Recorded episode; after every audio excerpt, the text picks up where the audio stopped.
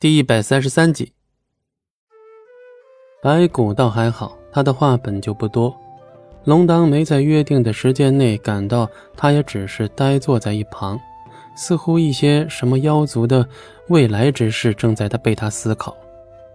其实白骨的性格说白了就是偏闷骚型的，喜欢一个人规划一些很远很远的事情，但他性子沉稳，这一点还是必须要夸。罗刹和白骨都是在龙当小的时候便一直陪在他身边了。不过那时龙破较看重白骨的沉稳，才把白骨放在自己身边，让同样强大却不够沉稳的罗刹去龙当的身边。也许龙当就不会再总是喜欢一个人待着。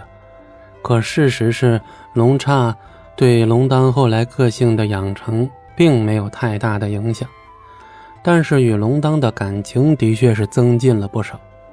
开始，罗刹和龙当两人也是很奇怪，相处了这么些年，谁的性格都没有被谁改变。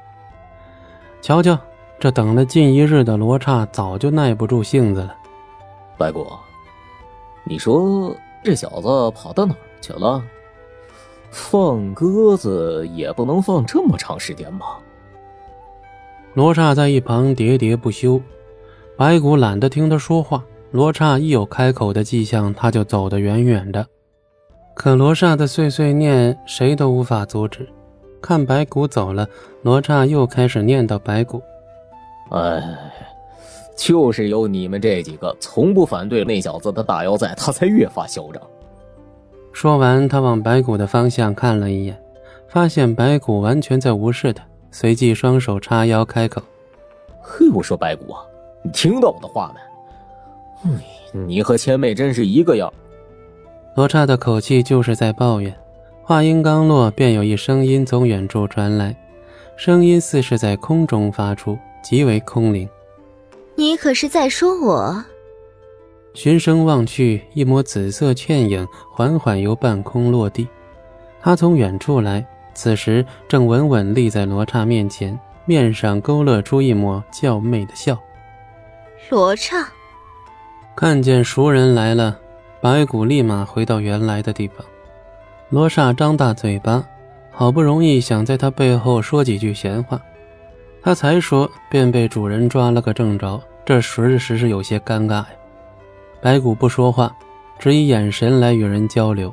罗刹打圆场：“呃呃，哪能说你什么不好的呢？”来人正是妖族三大妖之首的千妹，善于引人入梦，在梦中杀人。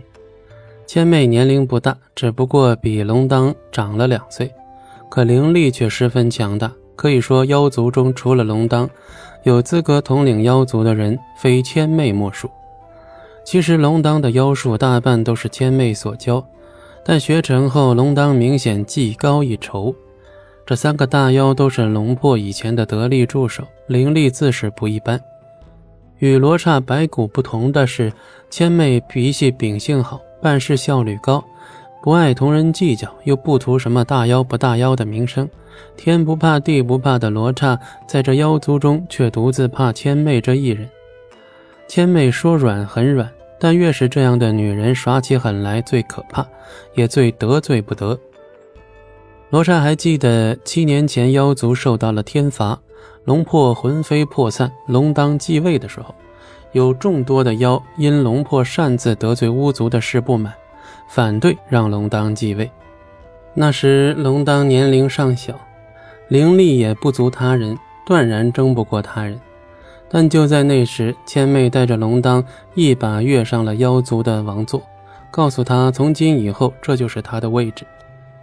千妹在所有妖族面前无情斩杀了一个反对龙当的头目，鲜血流得让人恶心。